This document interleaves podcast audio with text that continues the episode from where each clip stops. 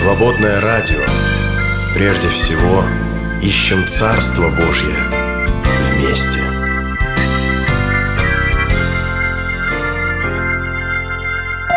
Здравствуйте! На Свободном радио продолжается серия передач «Беседы об истории» с историком и исследователем евангельского движения, автором ряда книг Владимиром Александровичем Поповым.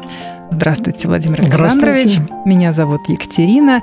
И мы в прошлой передаче начали разговор об одной из книг Владимира Александровича «Полюбившие Россию. Очерки истории семьи Болтневых». Эта книга выдержала уже три издания и пользуется заслуженным интересом, потому что а, описывает историю семьи, которая переплелась э, с историей России, с самыми драматичными а, как раз эпизодами истории 20 века, история служителей, история людей, которые полностью посвятили свою жизнь проповеди Евангелия.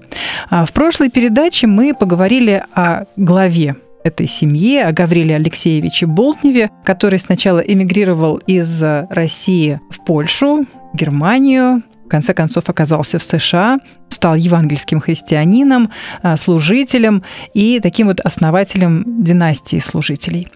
А сейчас самое время поговорить о судьбе его детей, которая также очень примечательна. Давайте начнем с судьбы его старшего сына Евгения.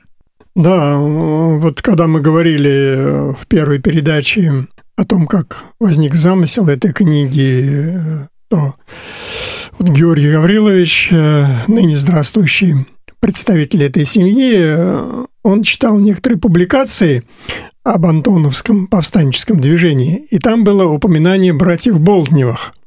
Но это были светские публикации, и, в общем-то, там подход такой был односторонний.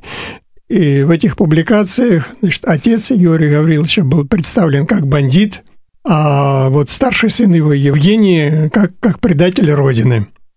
И, конечно, Георгий Гаврилович по этому поводу очень много переживал, и ему захотелось донести все-таки свою правду, э, семейную, правду и пояснить, э, какими мотивами руководствовался и его отец, и вот его сын, когда они оказались в такой вот э, сложной ситуации. Э, ну и, в общем-то, то, о чем мы говорили, о судьбе отца и почему он а, оказался участником а, вот этого повстанческого движения, мы уже приводили факты по этому поводу, что это был не бандит, и вообще это движение нельзя было назвать бандитским. Об этом даже вот красный командир в своих донесениях писали, что в Тамбовской губернии а, не бандитизм, а настоящее крестьянское восстание, крестьянское а, движение. Так что вот с легкой руки э, вот такой ярлык навешивать на того или иного человека было бы, в общем-то, неоправданным.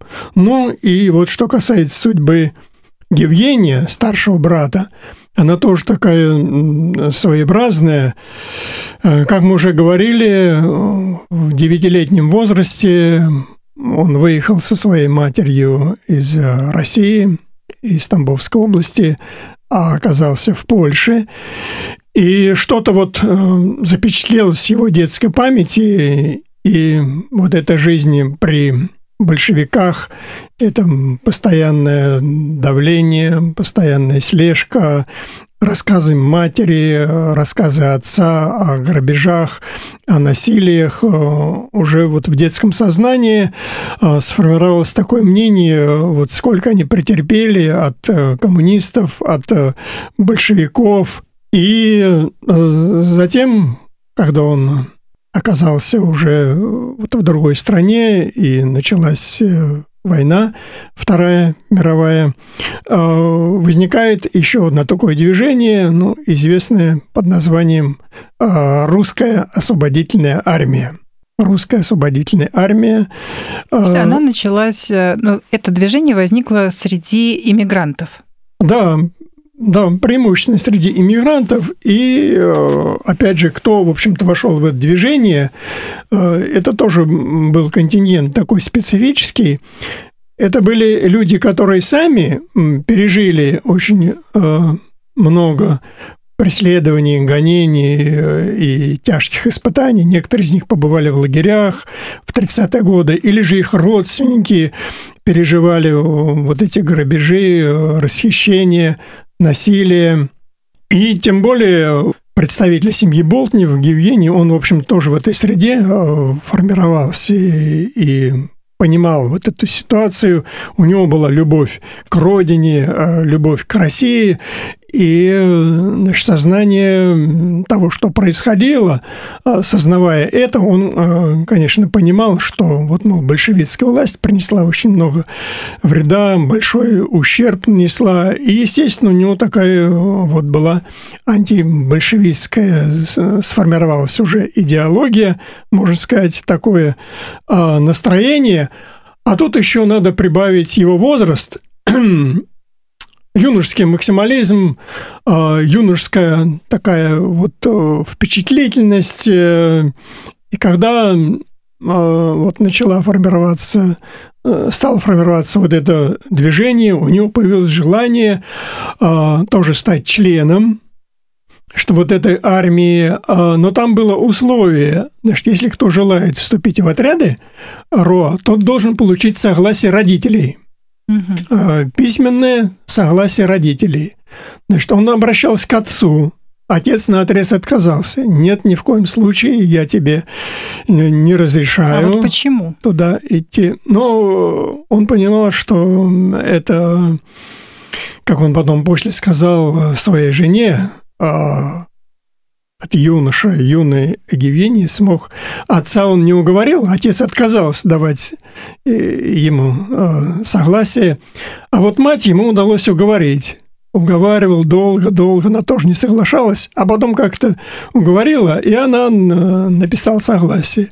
В это время отца не был дома, он был в отъезде. Когда он вернулся, и узнал, что вот жена его написала э, согласие, он схватился за голову и сказал, ты э, подписала Евгению смертный приговор. Смертный приговор. Ну, зачем же ты это сделал? Вот такое было сетование, такое переживание. Ну, и мать тоже понимала, что если он пойдет, в общем-то, в эту армию, последствия могут быть очень тяжелое, но он был настолько настойчив, настолько вот этот юношеский максимализм, эмоции в нем бурлили. Я вот хочу помочь России, а, избавиться от гнета коммунистов, а, большевиков. Такой вот настрой у него был патриотический, романтический, а, максималистский. И там была такая сцена, о которой рассказывал Георгий Гаврилович, э, вот эта сцена его ухода,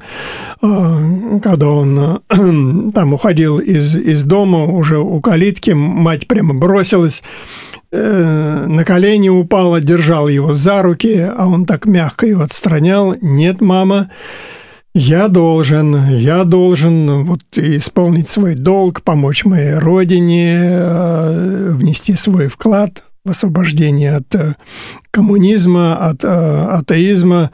Ну и в результате вот он э, оказался в этой армии. Но тут надо отметить, что он ни в каких боевых действиях не участвовал.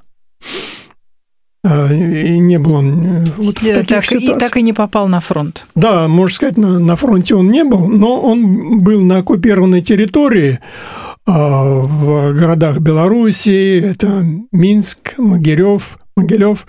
И служил он в некой такой конторе в информационном отделе а, в качестве курьера. Он должен был какие-то документацию развозить, собирать, а чтобы вот применять оружие, не было такой, таких ситуаций, а чисто такой вот а, был курьер, вот, ну, служащий очень много писем его сохранили в семье до сей поры. Он э, с матерью вел переписку, много матери писал. Ну, там в письмах много э, такого бытового, бытовых подробностей, как он живет там, как э, питается, что-то он даже какие-то средства посылал а матери. А в некоторых письмах такие вот есть штрихи примечательные, а, ну, где вот э, выражен его патриотизм, такой любовь к России, и в то же время э, вот тоже религиозный фактор такой.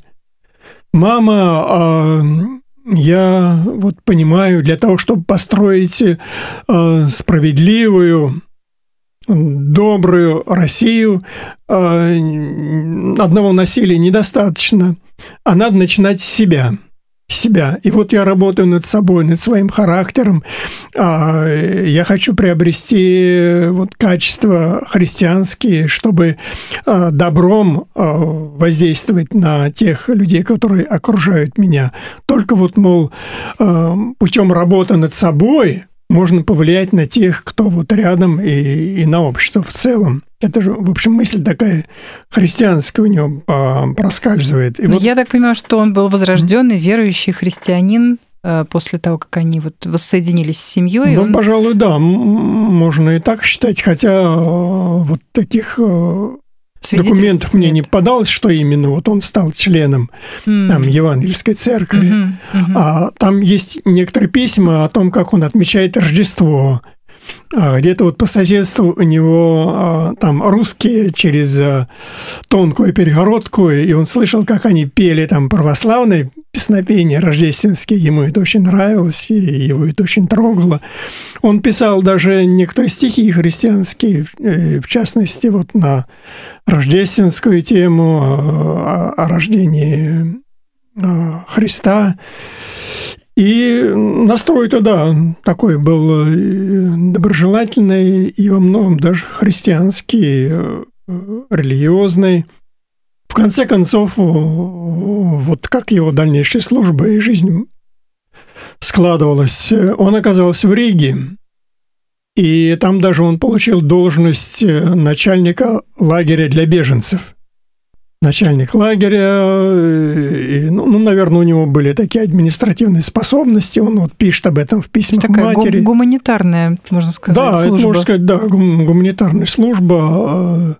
Там же были не только военные солдаты, а просто гражданские люди, э, гражданские лица, о которых нужно было э, заботиться. Он э, вот эти заботы взял на себя, там, хозяйству, административные всякие, э, там были его распоряжения. Он, ну, в общем-то, в этом довольно-таки так преуспел, был на хорошем счету. Но здесь начинается в 1944 году наступление Красной Армии. А Латвия тоже стала, ну, туда вошли войска Красной Армии. А немцы спешным порядком а, покидали Ригу, Латвию, и Евгений не, не смог попасть на поезд, который уходил в Германию. Задержался он в Риге, и в это время СМЕРШ э, напал на его след, и вот эти сотрудники СМЕРШа его арестовали. Был приговор ему к высшей мере наказания. Смертный приговор вначале был дан ему. А, но затем э, высшее мерное наказание заменили на 20-летний срок. Его отправили в Аркутинский лагерь, и через 7 лет он там умер. 7 лет он пробыл в этих лагерях страшных, э, сталинских. То есть это, получается, до смерти Сталина еще, да? Да, да. Ну, вот 44 год, э, арест. 7 лет, да. Да, да. 51 Да, через 7 лет. Вот э, такая судьба у него. Ну, вот как сказал отец да, матери, сказал ты отец, подписала да. ему смертный приговор. Да, смертный приговор. В общем, слова отца оказались пророческими. Свободная FM. Твое радио. «Любовь к России», как название вашей книги, а, полюбившие Россию, как вот она проявлялась у разных, а, да, у разных да, членов этой да. семьи, да? А, то есть Евгений, действительно любивший Россию, решил вот таким образом проявить свой гражданский долг, как он его видел, как понимал. А вот, кстати, Гаврила Алексеевич, он когда-то возвратился в Россию или нет? После а, того, как он уехал в 2020 году? А, нет, нет, уже он не, не мог возвратиться. Ну, были у него попытки, мы говорили об этом в первой передаче. Он обращался в посольство.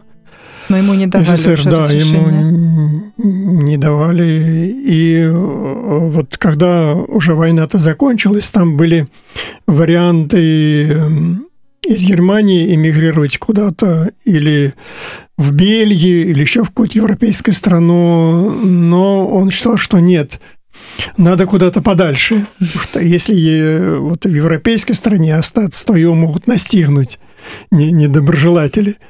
А когда вот появился шанс выехать за океан, было решение принято подальше отправиться. Ну что ж, тогда надо перейти нам к судьбе младшего сына. Георгия Гавриловича Болтнева. Наверное, самая известная фигура из этой семьи. И давайте поподробнее остановимся на его судьбе, на том, как он вообще пришел, во-первых, к осознанной вере во Христа и как сложилась его дальнейшая жизнь. Он родился на территории Польши. На уже, территории Польши когда... в 1936 году. И все вот эти перемещения из Польши в Германию одно место, другое место его это коснулось. Э, а вот обращение его к вере произошло аж в таком отроческом возрасте, в возрасте 12 лет. Вот в Германии это был город Фрилле, там библейская школа работала, где славянские люди обучались, э, уверовавшие и вот тот дом, в котором находилась их семья, э, он был местом, где проходили занятия библейской школы. Двухэтажное здание, э, на первом этаже там э, классы, аудитория учебная, а на втором этаже там был прием пищи для учащихся библейской школы. А вот этим хозяйственным делом, приготовлением пищи заведовала мать Елена. И когда заканчивались занятия, все поднимались на второй этаж на, на ужин, рассаживались за одним столом. Там были преподаватели, они в то же время были опытными и проповедниками, пасторами.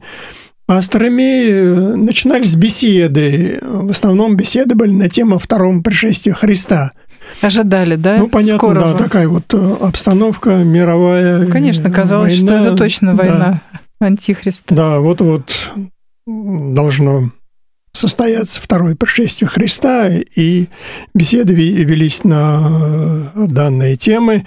И там же присутствовал э, вот, Георгий, 12 лет ему было, и вот эти разговоры, беседы западали ему в сердце, и как-то он вот проснулся Утром позвал мать, а никто не отзывается. И у него мысль возникла, наверное, Христос пришел, и все уже на небесах, а я вот здесь остался. Произошло вознесение, да, да, а меня не взяли, да? Восхищение, вознесение, а, Восхищение. А, а меня не взяли. И как-то во время вот одной из таких бесед э, он стал задавать вопросы по поводу того, а вот э, кто должен каяться, я вроде бы никаких грубых грехов не совершал, надо ли мне каяться, но проповедник ему э, так объяснял, что перед Богом все грешники, на каждом э, тяготеет грех, и все нуждаются в покаянии, и здесь вот произошла его встреча а, со Христом, которая так резко переменила его настроение, и он уже в разговоре с матерью говорил, «Мама, теперь я не боюсь умереть». Умереть не, не боюсь, не боюсь смерти, я знаю, что я буду со Христом, а вот в любом случае. А крещение его состоялось уже, когда они оказались в Америке в 16-летнем возрасте в городе Кливленд.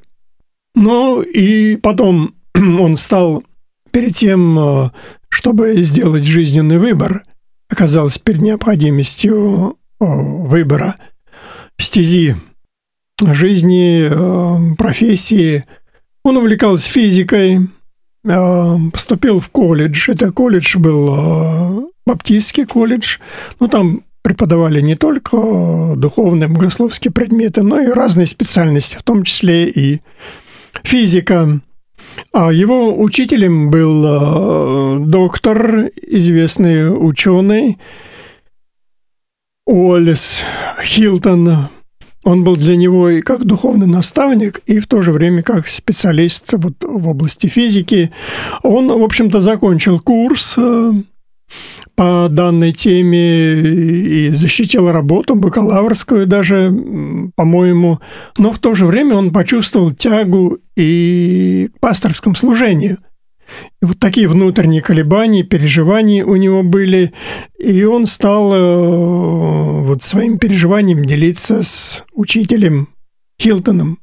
Что вы мне посоветуете? И физика меня увлекает, и в то же время мне хотелось бы церковное служение нести, быть пастором. И Уоллес Хилтон дал ему совет. Ну, коль ты чувствуешь, что стремление к пасторству преобладает вот над любовью к физике, я думаю, что ты должен перейти вот на эту стезю. Но это было вот для него таким ободрением, и тогда он начинает получать, стремиться к тому, чтобы получить образование богословское, чтобы быть пастором. Семинарию в Америке он закончил, затем учился на богословских факультетах в Германии, во Франции, был миссионером в Париже, и там у него были встречи э, вот с иммигрантами русскими, верующими первой волны, после революционной. А там была у него встреча с княжной э, Софьей Ливин. Угу, вот она тоже это там... Же вообще, да, да, знаковая она, фигура для Да, она, кстати, же была сотрудницей миссии «Свет на Востоке» которая занималась, да, э, кстати, да. с военнопленными, да? Да, тоже как раз он, она вела работу с военнопленными, так же, как и вот миссия э, Фитлера в лагерях для военнопленных. И вот в Париже тоже у Софьи Ливин была ну, некая такая вот э, точка, где пересекались пути разных э, служителей, иммигрантов э, в том числе. Но как Георгий Гаврилович говорил уже вот в преклонные годы, вот тогда я был молодым и не ценил встреч с такими людьми, не понимал важности этого.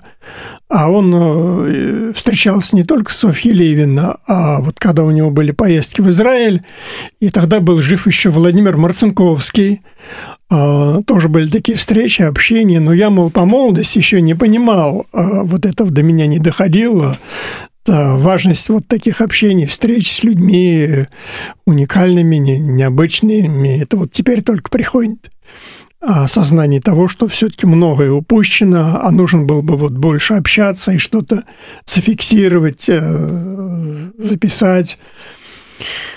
Ну и были, было, было у него такое служение примечательное, примечательное. Более 30 лет э, он и его супруга Елена готовили христианские радиопрограммы, христианские передачи на СССР по линии трансмирового радио.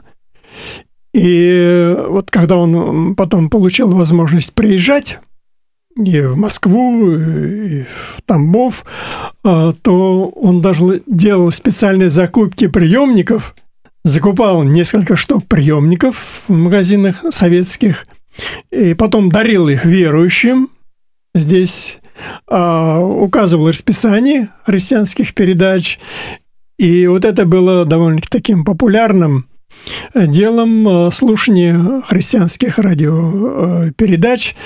И когда он приезжал, например, в Московскую церковь, тогда единственную э, баптистскую, э, встречался с бабушками и с другими членами церкви, и эти бабушки говорили, ох, как я хочу приобрести себе церковь в коробочке. Церковь в коробочке. А, это такое утешение, такое вот ободрение, что рядом вот включаешь приемничек, И там богослужебные собрания, там проповеди, там пение, там молитвы. Мне вот тоже доводилось наблюдать такую картину. Там у нас в Тамбове почти в каждой верующей семье было расписание христианских программ, христианских... Это вот в советское передач. время. Да, это в советское время. И где-то это было, по-моему, 18.30, в 7 часов вечера. И вот в тех семьях верующих, а, даже если это были будничные дни и много было работ по хозяйству, а, отец обычно предупреждал, так, кончаем все работы, хозяйственные, а, передача христианская, все собираемся около приемника.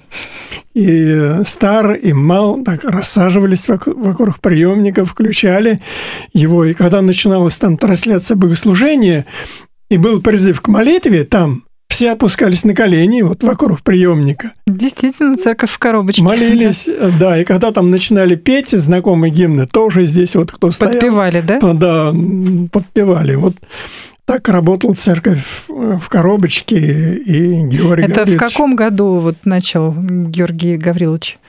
это служение, радиослужение? А где-то э, это было 60-е годы, 70-е. То есть еще до того, как он приехал, да, стал ну, конечно, посещать до, э, СССР? Да, до, до первого приезда СССР. Что было за миссионерство в Южной Америке в его жизни? Он был миссионером, да? А, да, такой он служитель-то, можно сказать, мирового класса, мирового масштаба. Не только вот славянские страны, да. но и Южная Америка – это Парагвай, Уругвай, Аргентина. А там были и церкви иммигрантские, славянские, русские, Там же, да, тоже много иммигрантов Да, было. туда очень много выехало. И вот в 20-е годы, после событий 17 -го года, но э, были там и церкви в джунглях. Он довольно часто рассказывал о посещении вот этих церквей, когда в темное время, там джунгли, какой-то вот фонарь там э, тускло горел, собирались туземцы, мужчины, женщины, дети, ему приходилось там проповедовать э, с переводчиком, заканчивалось собрание, вдруг они куда-то в темноту уходили, исчезали, а, но очень много э, приходило вот из местного туземного населения, и среди них там тоже работали славянские служители, ну и получалось вот такое сотрудничество местные славяне – миссионеры, и к ним на подмогу приезжали из Америки тоже э, славяне, э, служители. Это, в общем-то, тоже служение его было такое многолетние страны Южной Америки, да, вот, кстати, в странах Южной Америки тоже всегда было сильно служение, радиослужение. Голос Ант. Да, Эквадор, Голос да, Ант. Да, да. Вы слушаете «Свободное радио». Расскажите о его служении по линии Всемирного союза баптистов. Какую он там играл роль и занимал должность? Да, кроме того, что Георгий Гаврилович был э, пастором местной церкви, это, по-моему, ну, небольшой такой городок Юнион, не очень далеко от Нью-Йорка, штат Нью-Джерси, э, где была непосредственно его церковь, где он нес пасторское служение. Но, кроме этого, его часто избирали председателем Русско-Украинского союза евангельских христиан-баптистов США и Канады.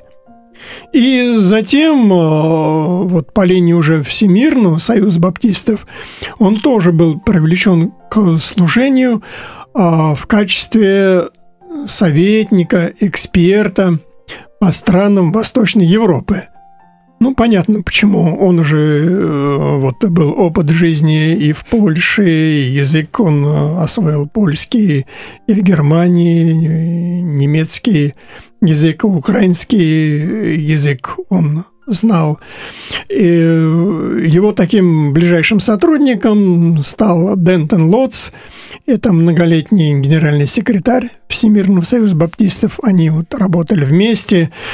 И в журнале «Сеятель истины» мне попадалась там статья Дентела Лотца о, о Болтневе, как он признателен ему, как он благодарен за его советы, его такое посвященное служение, что он очень много сделал и для понимания того, что из себя представляют вот страны Восточной Европы, там психология э, восточных европейцев. И в то же время Дэндон Лотс отметил, что Георгий Болтнев э, большой вклад внес э, в налаживание сотрудничества даже с Русской Православной Церковью.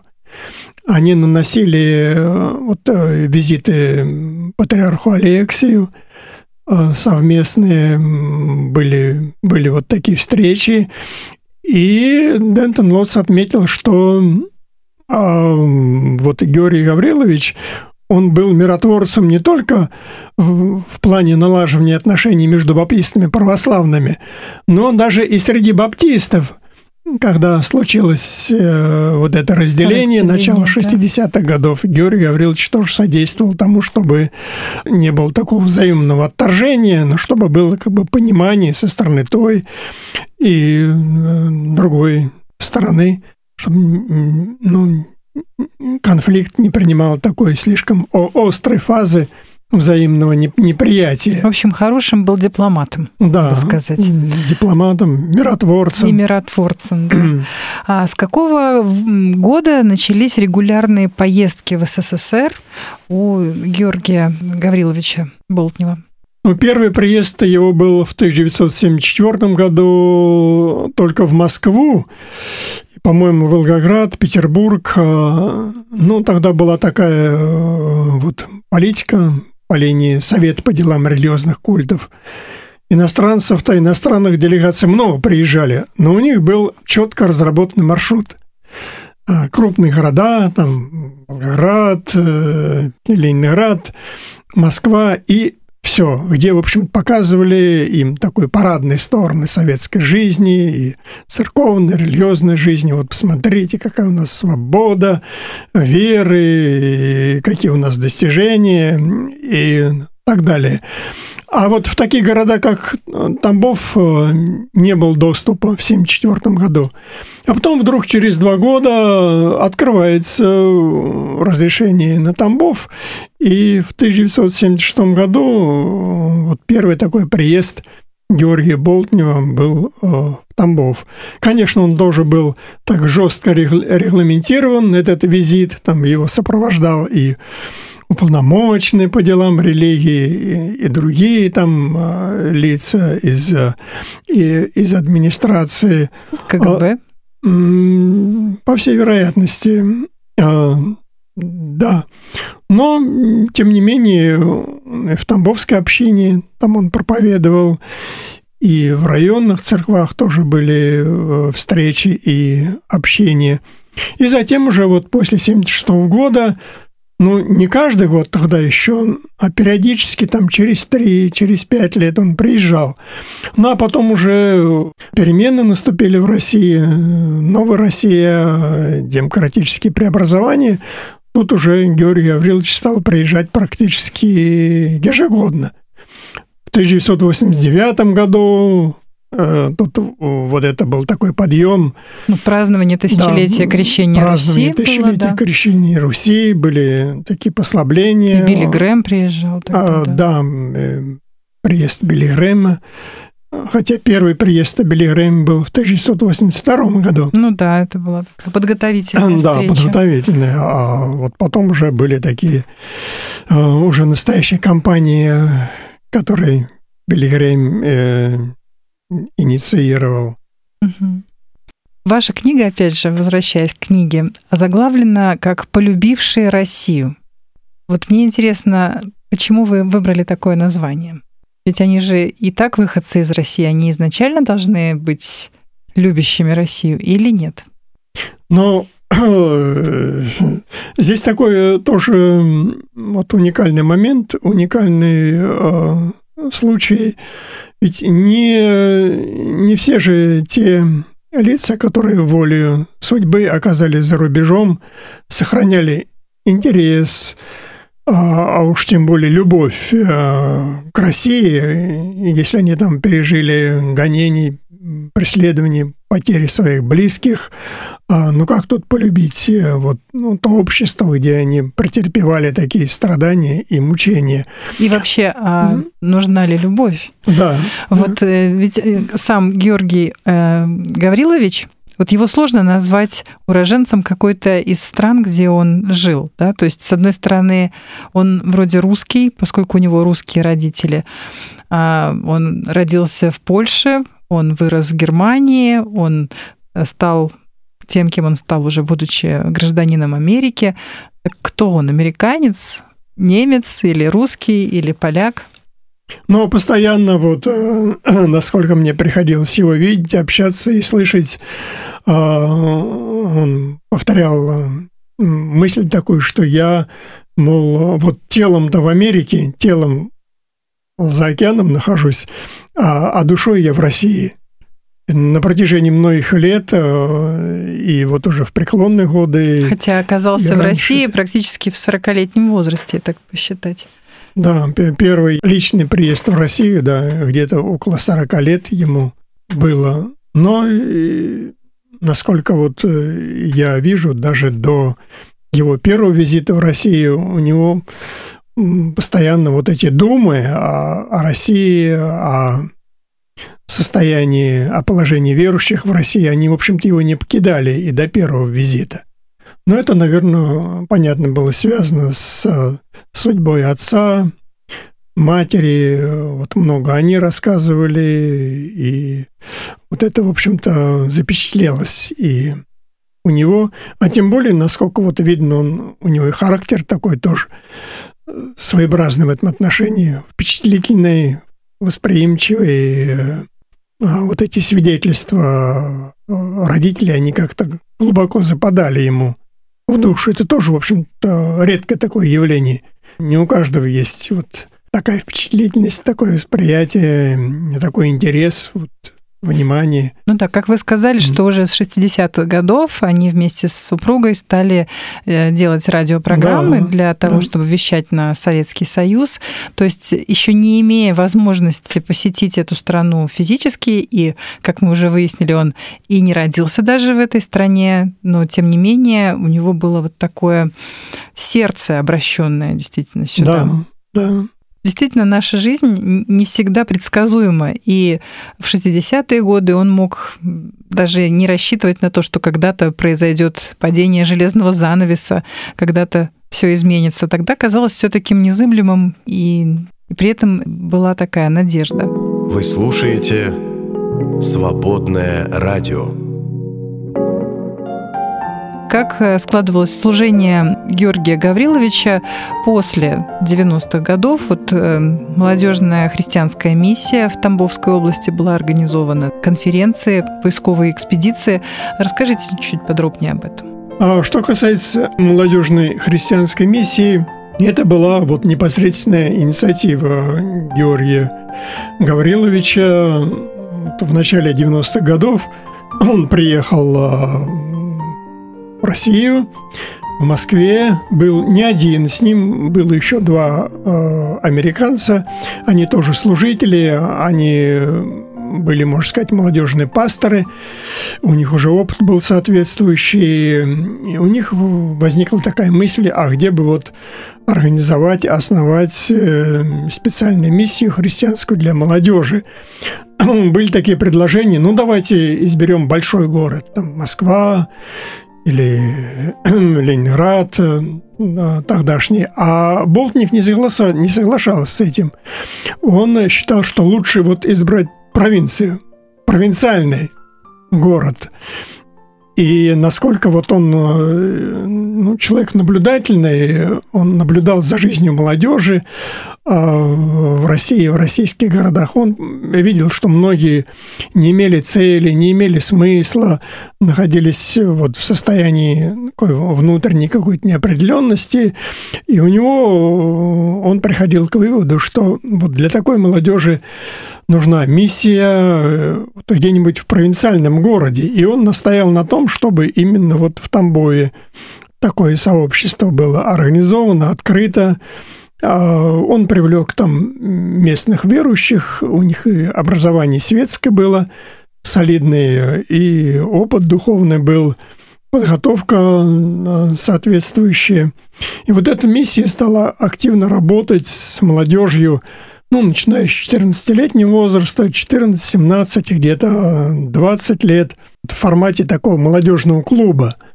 Разнообразные занятия, встречи там и, и игры были, но в основе все-таки это Евангелие, э, свидетельство о Христе, донесение благой вести. И со временем эта миссия, она не только вот в рамках Тамбова и Тамбовской области Э, действовала, она стала расширять свои границы. Воронежская область, Липецкая, и в среде сотрудников миссии там появились такие способные люди, которые э, стали писать э, проекты, программы. Вот сейчас, например, есть такая молодежная программа под названием «Проводник», Угу. Она, Тоже создана в Тамбове. Да, она была вот, разработана сотрудниками, сотрудниками этой миссии. Но э, вот э, вы сказали по поводу его участия в разных конференциях, семинарах. Да, э, очень активным он был участником конференций, которые проходили на светских площадках, ну, в частности, в местном государственном гуманитарном университете, особенно когда были вот эти юбилейные даты 500-летия реформации, Э, на базе философского факультета. Э, там был семинар такой э, «Реформация и ее плоды». И Георгий Гаврилович был приглашен с докладом о вот, судьбах протестантских церквей славянского происхождения в Америке. Он об этом очень интересно рассказывал. Затем была конференция как раз вот привязанная к юбилею повстанческого движения – там тоже Георгий Гаврилович принимал непосредственное участие с докладом. И затем, когда вот местные энтузиасты организовали экспедицию по местам сражений, он тоже в этом участвовал. И вот мы с ним вместе выезжали а, в эти места. Там был человек с металлоискателем, а, лопата там простая была, на штык лопаты землю возьмешь, и сразу же какой-то артефакт попадается угу. там. А, гильза, например, а, отметка на гильзе 1920 год а, как раз вот из той эпохи. Или там вот воронки от снарядов, от бомб авиационных, которые применял Тухачевский там и другие угу. красные командиры. Георгий Гаврилович даже собирал вот эти э, артефакты и пытался их даже домой увезти, но на границе у него отобрали. Ага. отобрали. Нельзя, нельзя артефакты да, вывозить. Вещи, детали. Угу. Ну вот хотелось бы тоже поговорить да. о том, как осознавал вообще Божий промысел э, в судьбах членов семьи каждый из этих участников. Ну, наверное, в первую очередь, конечно, Георгий Гаврилович. Вообще чувствовал себя наследником дела отца и продолжателем э, традиции. Что вдохновляло его на труд и вообще какие мотивы были? Ну, довольно часто он так искренне делился своими переживаниями по поводу того, вот что пришлось пережить их семье, и почему, мол, вот э, так случилось, что у нашей семьи не, не оказалось родины, мы родину потеряли, и вот старшего сына Евгения, и много нам пришлось э, вот претерпеть, и когда мы там были на волосок а, а, от смерти, и у меня возникала обида даже на Бога. Почему Говорил вот, Георгий. Да, да, почему Господь вот определил э, такой путь, такие, такую судьбу. Тяжелую, такая судьба тяжелая на долю нашей семьи выпала, и где-то вот внутри, там, в подсознании я даже обижался на Бога. Такое чувство, такие мысли меня посещали. Но однажды по этому поводу у меня наступило прозрение духовное, а, когда в 1989 году а, он участвовал как совершитель, можно сказать, водного крещения в Тамбове на реке Цна. Очень много было новообращенных, где-то более 40, наверное, человек, большая такая группа. Крещение совершалось э, на открытом воздухе, в черте города – и место там такое живописное, а, такой вот э, холм, трава зеленая, и там дорога, э, здесь крещаемые, здесь члены церкви, а там выше, там горожане, очень много народу стояло. И когда вот я, да? Да, когда я, как он э, вспоминает, стоял в воде и совершал крещение, я видел здесь на нижнем уровне огромную толпу, большое количество крещаемых, а там еще стояли горожане, и тут вдруг меня осенило, вот э, почему наша семья должна была пройти таким путем. У Бога был особый промысел, замысел. Э, вот отец мой здесь родился, и много здесь э, вот он пережил, и потом это стало некой такой отправной точкой к тому, что он, он обрел евангельскую веру, э, и вот 50 с лишним лет вдруг я оказался в том месте на родине моего отца, и вот такое служение, а, и уже вот то внутреннее чувство даже по отношению к Богу ушло из моего сердца, как он свидетельствовал. Если раньше я обижался на Бога, то теперь я прославил Бога, а, потому что ну, увидел а, конкретно плоды Божье водительство, Божье всевластие, и в общем-то, вот это открытие или прозрение он пережил, когда вот такая картина открылась перед ним.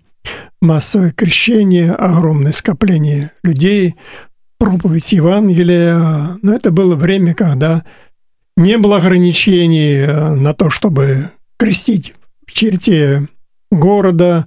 И, в общем-то, такие церковные, казалось бы, священнодействия, но они были праздником для всех, праздником для всех горожан.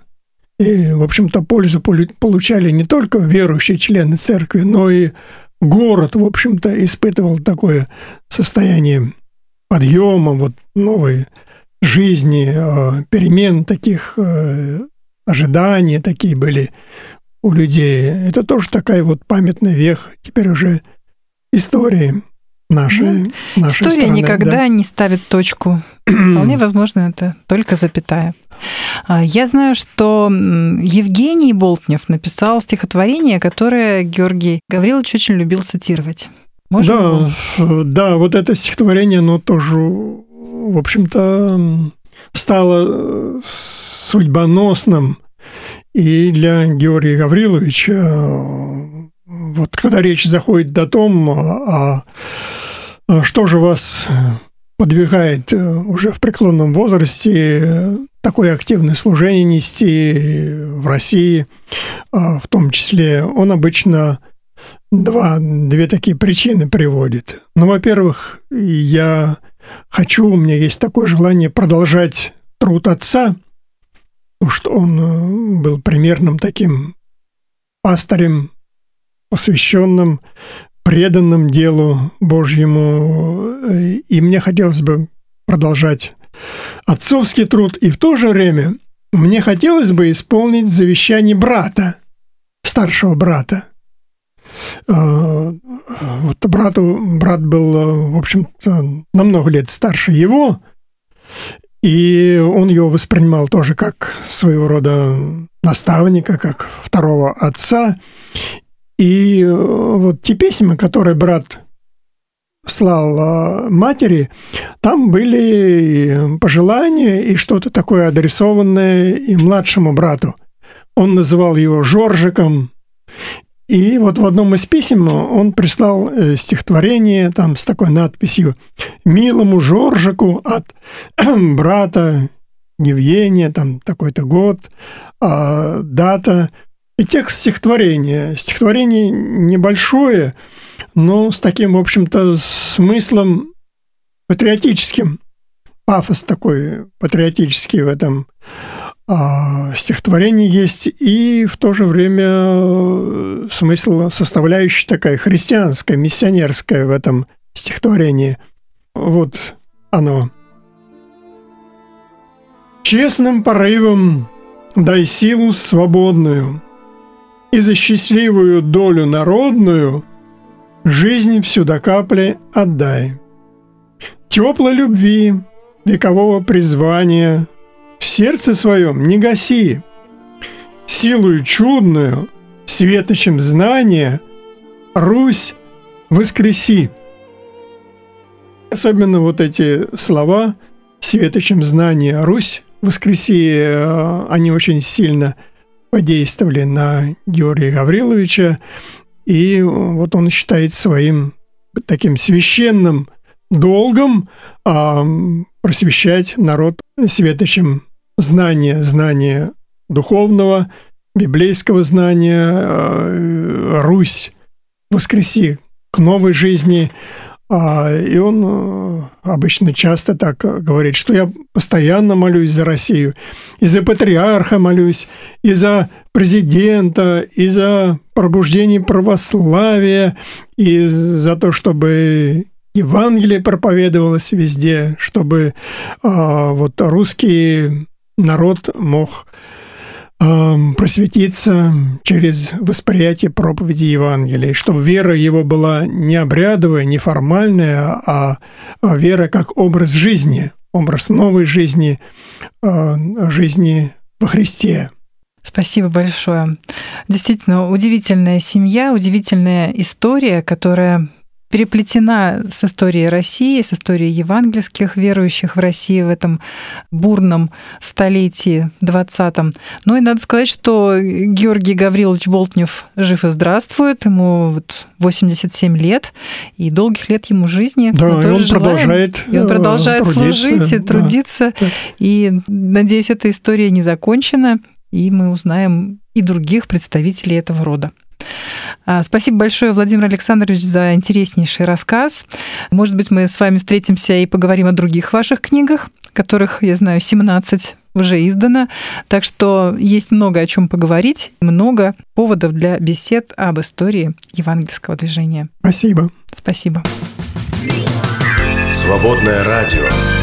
Прежде всего, ищем Царство Божье –